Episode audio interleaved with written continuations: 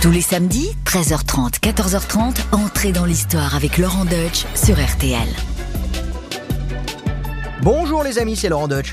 Si je vous dis Zapata, ça c'est un nom qui claque comme le fouet du cavalier dans le désert. Un nom qui semble tout droit sorti d'un western avec pistolero et sombrero à gogo. Mes amis, aujourd'hui, c'est l'aventure, la grande, l'unique, l'indépassable. Au menu de notre promenade en Amérique centrale, des révolutionnaires sans peur mais jamais sans reproche. Des dictateurs prêts à tout pour conserver leurs haciendas et leurs chevaux, de la poussière, du sang, des trains remplis d'or derrière lesquels galopent à bride abattue des bandits au grand cœur.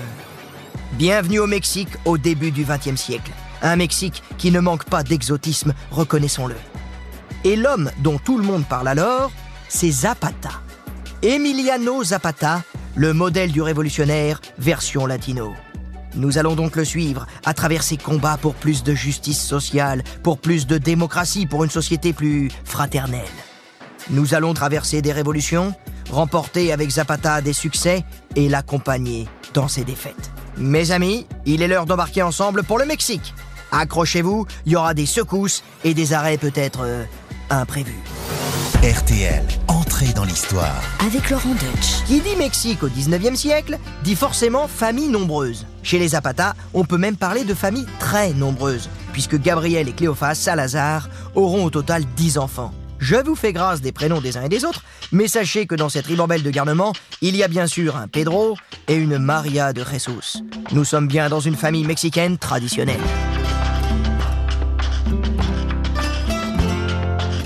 Et c'est le 8 août 1879 que naît le petit Emiliano, 9e et avant-dernier enfant de la fratrie. Bon, cette date est contestée par certains historiens, c'est dire si l'on sait peu de choses sur l'enfance de notre héros. On sait avec certitude qu'il naît à Anenequilco, dans la municipalité d'Ayala, à un peu moins d'une centaine de kilomètres de Mexico, en direction du sud. La famille Zapata est pauvre. Ce qui reste de leur maison, aujourd'hui transformée en musée, en témoigne. Comme beaucoup de Mexicains, Emiliano a des ancêtres à la fois espagnols et indiens. Ses parents sont des paysans propriétaires, c'est déjà ça. Mais ils ne roulent pas sur l'or, pas du tout. Miliano, comme on l'appelle, a une quinzaine d'années lorsqu'il se retrouve orphelin. Dans son village, il est connu pour son fort caractère. À 17 ans, il doit s'exiler quelque temps pour avoir eu des démêlés avec la police locale. Au Mexique d'alors, on voit ça comme un rite de passage. Rien de bien méchant. Il exerce alors le métier de gardien de bétail. Pendant la saison creuse, il conduit des caravanes de mules. Il dirige aussi pendant quelques semaines à Mexico l'élégante écurie d'un planteur de canne à sucre. Et c'est là qu'il prend conscience des différences sociales criantes qui traversent alors la société mexicaine. D'un côté, les très riches, de l'autre côté, les très pauvres. Avec en prime, la violence au quotidien, dans un pays qui, depuis qu'il s'est détaché du joug espagnol en 1821, n'a jamais pu trouver la sérénité ni la stabilité. Lorsque Zapata naît, le président de la République de l'époque s'appelle Porfirio Diaz, qui restera près de 35 années au pouvoir. Diaz, c'est pas un démocrate forcené, pas davantage d'ailleurs que ses prédécesseurs. Mais si certains Mexicains sont résignés, Emiliano, lui, ne se satisfait pas de la façon dont la vie de ses compatriotes est marquée par les injustices. Je vous l'ai dit déjà, c'est un garçon fier, Emiliano. Chacun baisse le regard devant son air assuré. Il donne une telle impression d'autorité qu'on n'ose pas facilement plaisanter avec lui. Son calme aussi étonne. Il sait garder le contrôle de lui-même et faire bonne figure en toutes circonstances. Un peu dandy sur les bords, il aime aussi se montrer sur son cheval scellé d'argent. Ah oui, les selles de chevaux, c'est son péché mignon. Chaque fois qu'il gagne un peu d'argent, il achète soit une belle selle, soit un nouvel équipement pour lui-même. Car Emiliano aime être toujours habillé avec soin. En définitive, il en impose, comme on dit. Et c'est pour cette raison qu'un jour de 1909, sa vie va basculer.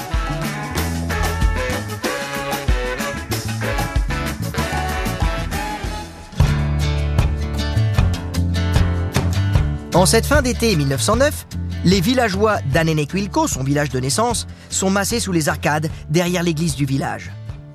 Nous sommes un 12 septembre, un dimanche soir, comme ça, tout le monde peut être rassemblé. Les chefs de famille sont tous là, les célibataires adultes aussi. En tout, ça fait près de 80 hommes. Les femmes, bien sûr, sont absentes, puisqu'il s'agit d'élire le chef du village. Et soudain, le silence se fait. Le vénérable président du conseil du village parle. À 70 ans, José Merino s'exprime en public pour la dernière fois. Vous m'avez accordé votre confiance depuis de nombreuses années, mais aujourd'hui, je n'ai plus la force de gérer les affaires de notre communauté. Il faut régulièrement aller à Cuernavaca, la capitale de l'État. Il faut sans cesse défendre les terres et les droits d'eau, affronter les propriétaires et les contremaîtres des haciendas, les riches domaines fonciers. Alors, il est temps de faire place à la jeunesse. Qui veut prendre ma succession? Et là, deux candidats se présentent. Il y a Modesto González, puis Bartolo Parral propose Emiliano Zapata, le propre neveu du vieux chef. Le vote est vite acquis à Zapata. Il vient d'avoir tout juste 30 ans et il a un rare sens des responsabilités pour son âge. Zapata se lève, les hommes du village le regardent. À son tour, il jette un regard à chacun d'eux. Puis, il s'adresse à tous. Hombres, vous m'avez choisi pour diriger les affaires de notre village. Soyez-en remerciés. Je l'administrerai avec honnêteté et dévouement. Je ne laisserai aucun d'entre nous être privé de sa terre légitime. Les propriétaires des haciendas ne nous voleront plus ce qui est à nous. Ça, je vous le promets. Alors, je vous l'avais déjà dit, mes amis, le Mexique des années 1900 est marqué par des différences sociales considérables. À la campagne, les pauvres paysans doivent lutter contre de riches propriétaires terriens. La terre et l'eau. Voilà le slogan des paysans mexicains. Mais le gouvernement fédéral de Porfirio Diaz, tout comme les gouvernements des États locaux, entendent mettre en œuvre une politique agraire qui va dans le sens des plus riches.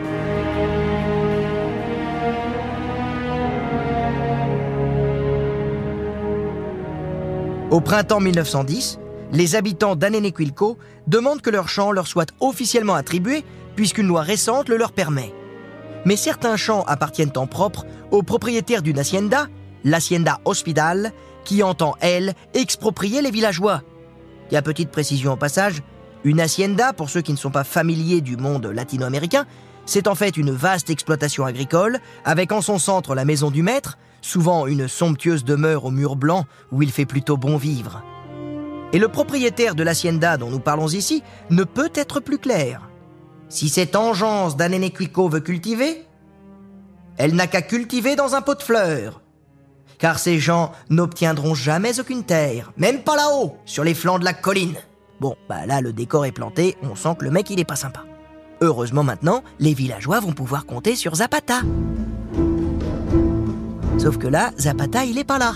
Il a été conscrit comme simple soldat deux mois plus tôt dans le 9e régiment de cavalerie stationné à Cuernavaca. Il est enfin démobilisé à la fin du mois de mars et il rentre au village. Et qu'est-ce qu'il constate en arrivant? Sans terre, les villageois ne peuvent plus subsister. Voilà pourtant 700 ans qu'ils vivent là, ensemble. S'il n'y a plus de terre, ils vont devoir aller s'exiler ailleurs, en ville peut-être, et grossir le, le prolétariat qui s'accumule dans des villes à la démographie incontrôlée. Alors en urgence, Zapata réunit son conseil municipal. Et il leur dit en substance La réforme agraire que nous impose le gouvernement de Mexico et le gouverneur de notre état de Morelos est injuste. Nous avons pris un avocat qui nous a coûté très cher et il n'a rien fait.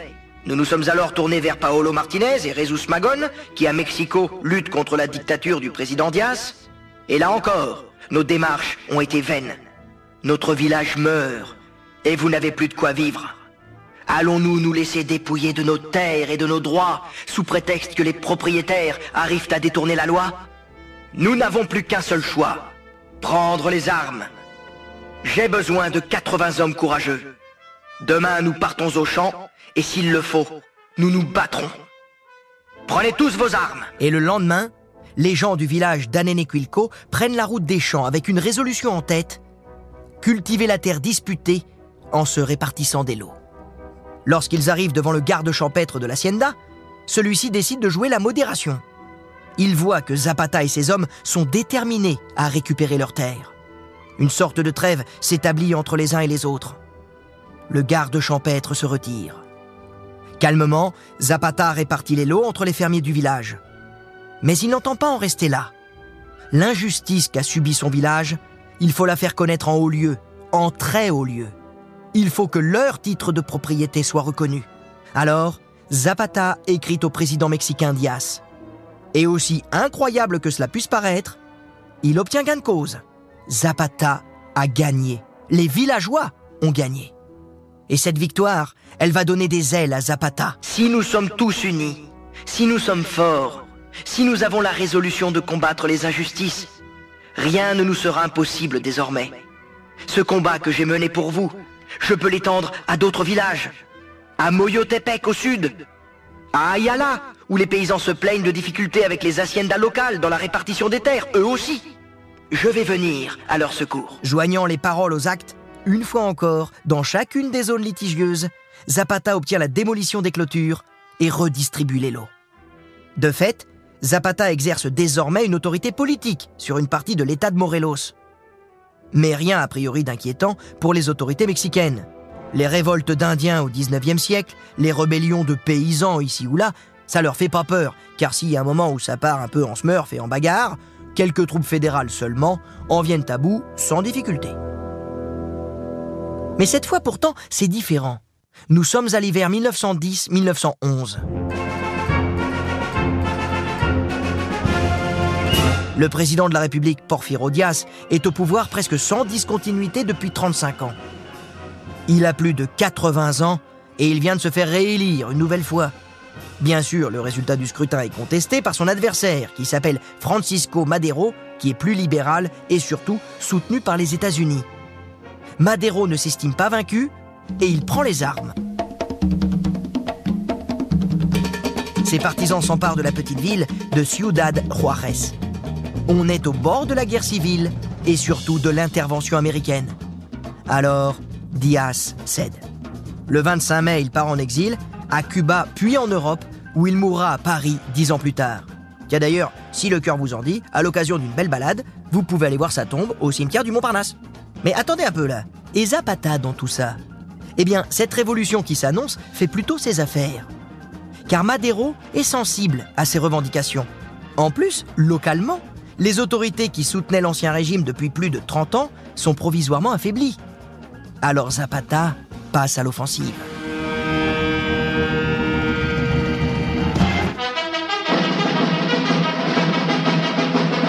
Dans le nord du Mexique, de nombreuses révoltes éclatent. C'est tout un système politique vermoulu que les Mexicains rejettent massivement. Même les élites ont envie de passer à autre chose. Et les États-Unis, qui contrôlent une large part des ressources naturelles du pays, poussent à la révolte. Dans l'état du Morelos, celui de Zapata, on crie À les haciendas, vive le peuple Les villageois se sont transformés en soldats. Et ils progressent d'autant plus facilement dans leur marche pour prendre le pouvoir dans leur État que l'armée fédérale est mobilisée pour réprimer les révoltes dans le nord du pays. Dans la ville de Tepepa, les insurgés nomment Zapata chef suprême du mouvement révolutionnaire du Sud. En espagnol, on dit Caudillo del Sur. Cette fois, Zapata a acquis une stature nationale.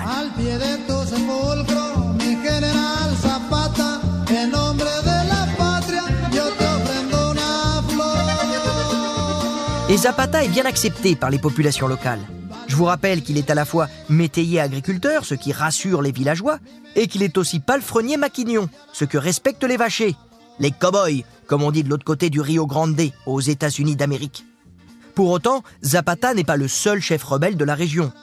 N'oubliez pas que nous sommes au Mexique et que la politique y est toujours très compliquée.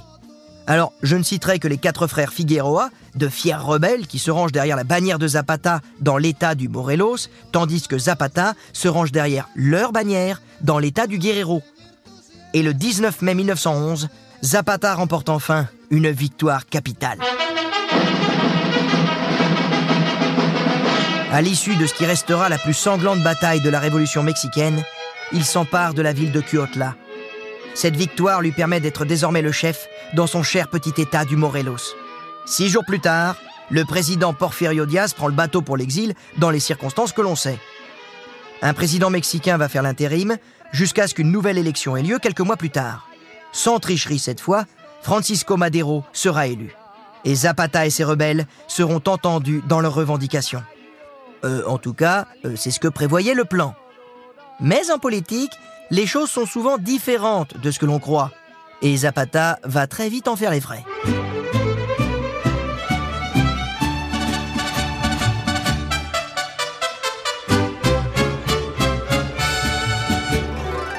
Résumons un peu la situation. Zapata a pris la tête d'un mouvement populaire de paysans qui réclamaient les terres qui étaient les leurs.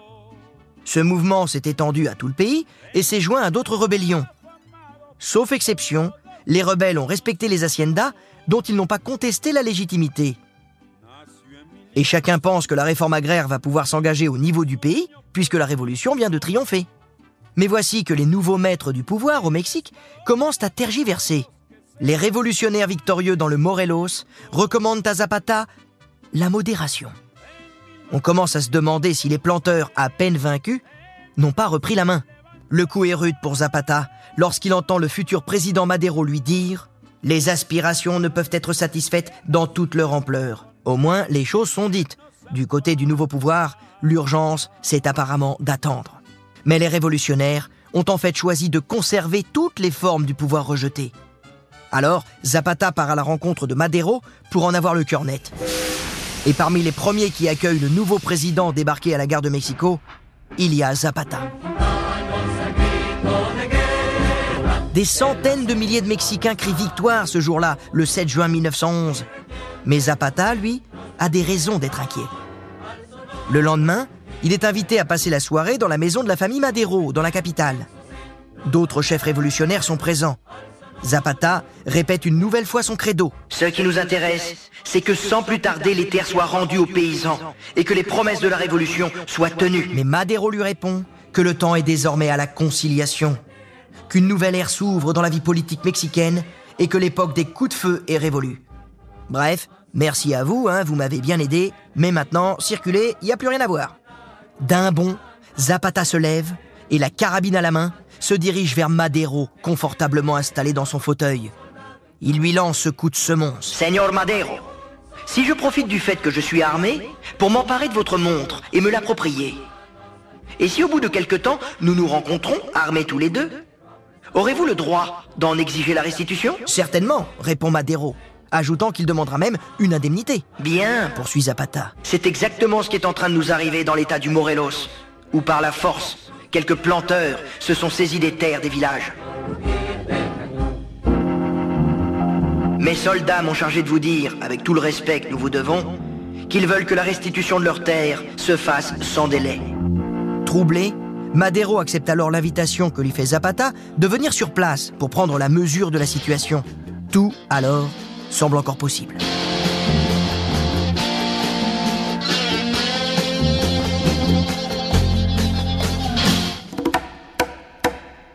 La visite officielle que fait Madero Morelos le convainc de deux choses.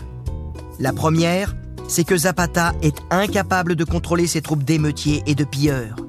La seconde est que les planteurs sont décidément des gens très fréquentables. Madero avait aussi promis à Zapata de faire de lui le commandant de la police de l'État, histoire de lui donner un os à ronger. Mais la nomination n'a finalement pas été signée. Les planteurs triomphent et donnent un surnom à leur ennemi juré. Zapata, l'Attila moderne. Pourtant, Zapata donne des gages de bonne volonté. Il renonce de bon gré au poste qu'on lui avait promis et il désarme ses troupes. Que lui demander de plus? Évidemment, le problème de fond, celui de la répartition des terres, n'est pas réglé. Les villageois refusent toujours de rendre les champs qu'ils avaient repris aux planteurs. Mais Zapata songe désormais à autre chose le mariage. Certes, il a déjà un enfant d'une autre compagne, mais cette fois avec Josefa Espero, c'est du sérieux, comme dira cent ans plus tard un président de la République française. Le couple est à peine marié que des troupes gouvernementales lancent une campagne militaire contre les partisans de Zapata, lui qui songeait à prendre sa retraite de la politique. Mais franchement, Zapata retraité, vous y avez cru un instant? On commence à le connaître, le bonhomme. Quand quelque chose ne va pas, quand il y a une injustice à réparer, il est là. Alors le voilà remis en selle au sens propre du terme. À nouveau, on lui demande de démobiliser ses troupes. Mais le général Huerta, chargé de rétablir l'ordre pour le compte du gouvernement, devient très vite très impopulaire. Et pour la première fois en août 1911, on invente le mot zapatiste. Et voici que les zapatistes sont même rejoints par les partisans du président en exercice Madero, un comble. La guerre civile est relancée. Les zapatistes s'avancent jusqu'à 25 km de Mexico. Leur combat est clair. Aider les paysans à récupérer leurs terres ou recevoir des lots nouveaux prélevés sur les haciendas. Et Zapata réclame à qui veut l'entendre que la chute de Madero est proche. Et les choses vont aller de pire en pire. Il est clair que Madero ne parviendra ni à faire la révolution promise, ni à rétablir l'ordre. Alors, quelques militaires encouragés par l'ambassadeur des États-Unis portent le général Huerta au pouvoir le 19 février 1913. Quant à Madero, il est destitué puis assassiné trois jours plus tard sous prétexte d'une tentative d'évasion. Ça, on connaît la formule. Avec ce coup de barre à droite, pour Zapata, les choses changent, mais en pire, car le nouveau pouvoir veut rétablir l'ordre à tout prix. Et ce faisant, il ne fait que grossir les rangs des zapatistes qui progressent peu à peu vers Mexico. Au nord du Mexique, ce sont les rebelles de Venustiano Carranza qui tiennent la dragée haute au gouvernement. Finalement, lâché par les États-Unis du président Wilson, Huerta démissionne le 15 juillet 1914. Il était temps. Bon, vous suivez toujours? On va résumer la situation. Le Mexique, en gros, euh, il s'enfonce dans la crise. Euh, et encore, le mot est faible. Alors que dans le même temps, l'Europe s'enfonce dans la boucherie de la Première Guerre mondiale, le Mexique est en proie à la terreur. Les chefs rebelles ne parviennent même pas à se mettre d'accord. Et parmi eux, il en est un dont il faut que je vous dise un mot. Le colonel Francisco Villa, dit Pancho Villa. Pancho Villa, c'est un peu le Zapata du nord du Mexique. On l'appelle d'ailleurs le centaure du nord.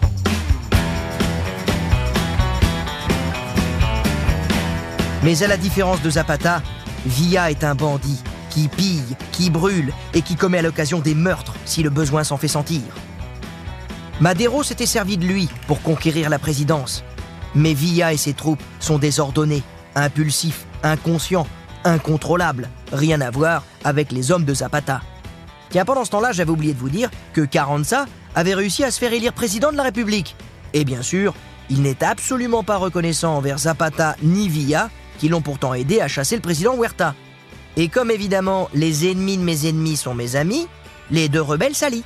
Le 24 novembre 1914, les troupes de Zapata entrent dans Mexico, que vient de quitter Carranza pour transporter le gouvernement légal dans le port de Veracruz. Quatre jours plus tard, ce sont les troupes de Villa qui entrent dans la capitale mexicaine. Vous imaginez un peu la scène? Un ancien bandit de grand chemin et un paysan révolté qui quasiment main dans la main cavalcade dans Mexico dont les autorités légales ont pris la fuite. Est-ce enfin la victoire finale? En tout cas, le moment est symbolique. Mais Zapata ne fait pas le fanfaron. Il s'installe dans un petit hôtel sans charme près de la gare, alors que le luxueux palais présidentiel de Chapultepec l'attendait.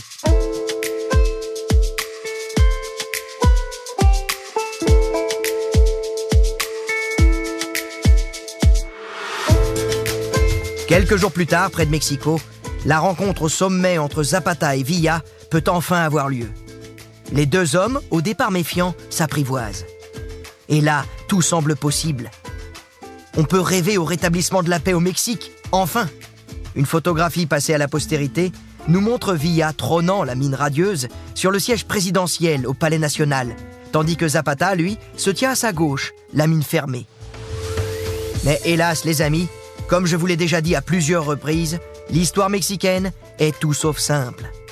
Et quand on aime se quereller, on trouve toujours une bonne occasion de le faire. Car Villa ne joue pas franc jeu. Zapata en prend ombrage et rompt leur alliance.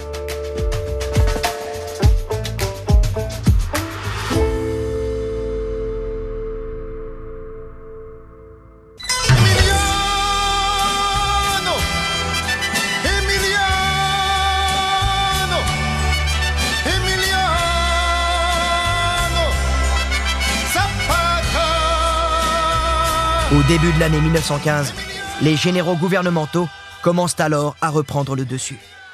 Alors là, les amis, je vais vous faire grâce des étapes de la poursuite de la guerre civile. Elle a duré environ dix ans. Les cinq premières années que je viens de vous raconter ont été riches en rebondissements, ont vu des aspirations naître et des gouvernants être justement renversés pour ne pas avoir respecté leurs promesses. La deuxième partie de la guerre civile, dans les années 1915-1920, sera répétitive et sans relief. Alors, on va pas s'attarder. L'État du Morelos, qui avait pu commencer à mettre en œuvre quelques règles plus égalitaires dans l'occupation de la terre, voit en 1916 les soldats du président Carranza reconquérir le pays avec les méthodes désavouées de Porfirio Diaz. Eh oui, chasser le naturel, il revient au galop sur un destrier mexicain. Caramba Alors pourtant, cette fois, les soldats sont censés être au service d'un président révolutionnaire qui s'est battu contre la dictature. Mais Carranza a oublié ses combats passés. Désormais, il veut un pays tranquille et en ordre. Bref, avec ce nouveau coup de barre à droite, le Morelos est complètement repris en main. Et nos paysans comprennent que leur volonté de révolution n'a été qu'un mirage.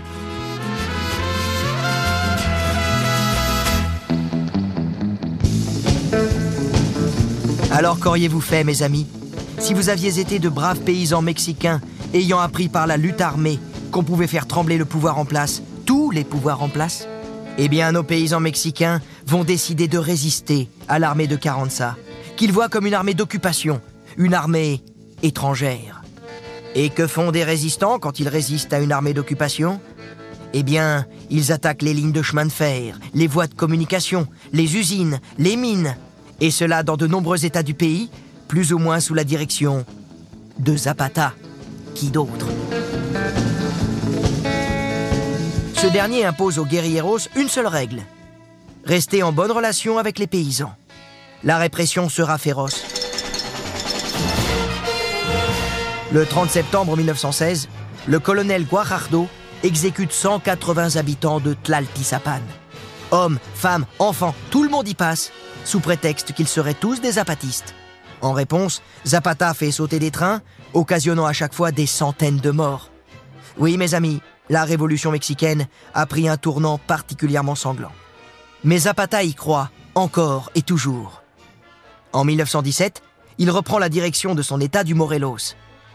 Il installe sa capitale à Tlaltizapan. Ah oui, là c'est dur à dire, Tlaltizapan, mais faut vous y habituer parce que maintenant c'est la capitale. En plus, moi j'y arrive très bien, donc si moi j'y arrive, vous aussi, vous devriez pouvoir vous en sortir.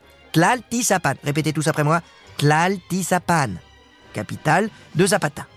C'est donc là, depuis sa capitale, Tlaltizapan, que Zapata essaie, malgré la confusion générale et l'état pitoyable de sa région, d'introduire ses chères idées de partage des terres et de démocratie communale.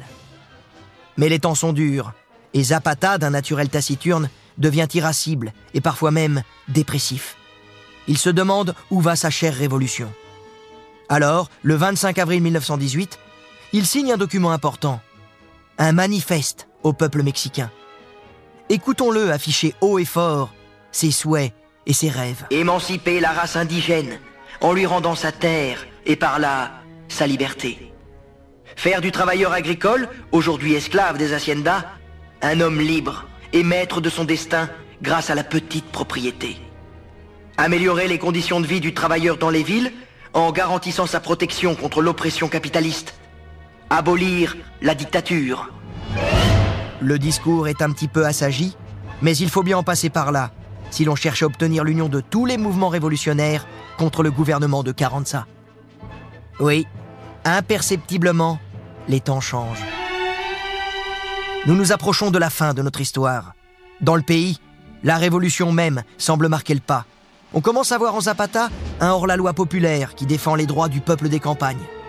Mais ne l'a-t-il pas toujours été? Pour Carranza, c'est insupportable. On convainc alors le jeune colonel de 27 ans, Jesus Garardo, vous savez, celui dont je vous ai parlé, là, qui a fait exécuter sommairement 180 personnes à Tlaltizapan. On convainc donc Guarardo de tendre un piège à Zapata. L'officier a fait savoir qu'il entendait se confronter à son adversaire d'homme à homme. De son côté, Zapata repart au combat avec encore plus d'énergie et un enthousiasme nouveau, comme quelqu'un qui sait qu'il va terminer un bon travail. Ce sont là ses propres mots. Nous voici arrivés à l'acte final de cette épopée mexicaine haute en couleurs. Et cette fin a tout d'une fresque hollywoodienne avant l'heure. Avec l'accord personnel du président Carranza, le piège va se refermer sur Zapata. Guarardo fait croire à Zapata qu'il veut passer de son côté avec ses hommes et son matériel. En gage de bonne volonté, il va même livrer à Zapata des anciens zapatistes qui s'étaient rangés du côté du gouvernement. Il tient parole, à une chose près, il fait carrément fusiller les hommes en question. Comment Zapata pourrait-il donc se douter que Guarardo n'est pas passé de son côté et joue un double jeu? Guarardo aurait-il pu tuer délibérément 57 personnes pour mieux tendre son piège? Le 9 avril 1919, à 4h30 de l'après-midi, dans la petite ville de Pastor, les deux hommes s'avancent l'un vers l'autre. Zapata avec une escorte d'une trentaine d'hommes, Guarardo avec 600 hommes. Comme prévu, l'un et l'autre sympathisent et s'échangent des cadeaux. Ils marchent ensemble, dînent ensemble et se séparent jusqu'au lendemain. Le 10 avril, les deux hommes se retrouvent à l'hacienda de Chinameca. Guarardo invite Zapata à déjeuner avec lui. Peut-on refuser à un nouvel ami de partager quelques tacos et une bière? Monté sur le cheval alezan que lui a offert la veille Guarardo, Zapata se rend accompagné d'une dizaine d'hommes vers l'entrée de l'hacienda. Ils sont accueillis par une garde d'honneur. Le clairon sonne trois fois. Au moment où s'éteint la dernière note, les soldats qui présentaient les armes déchargent deux fois leurs fusils. Zapata tombe au sol. Il est mort.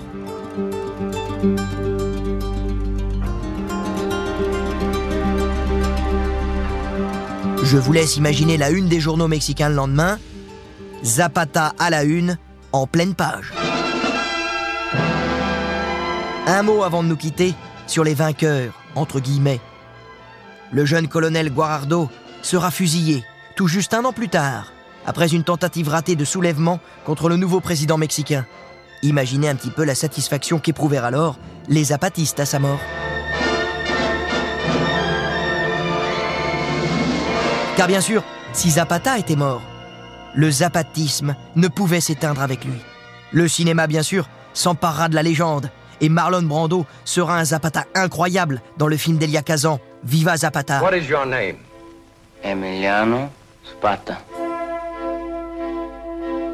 Et vous vous souvenez sans doute de l'inoubliable musique d'Ennio Morricone dans le film de Sergio Leone, Il était une fois la révolution. Là encore, c'est Zapata. Non, mes amis, Zapata n'est pas mort. Car la petite musique qui nous raconte l'histoire d'hommes et de femmes qui, quelque part en Amérique centrale, ont lutté pour leur dignité, cette petite musique-là est éternelle. Entrez dans l'histoire. Laurent Deutsch sur RTL.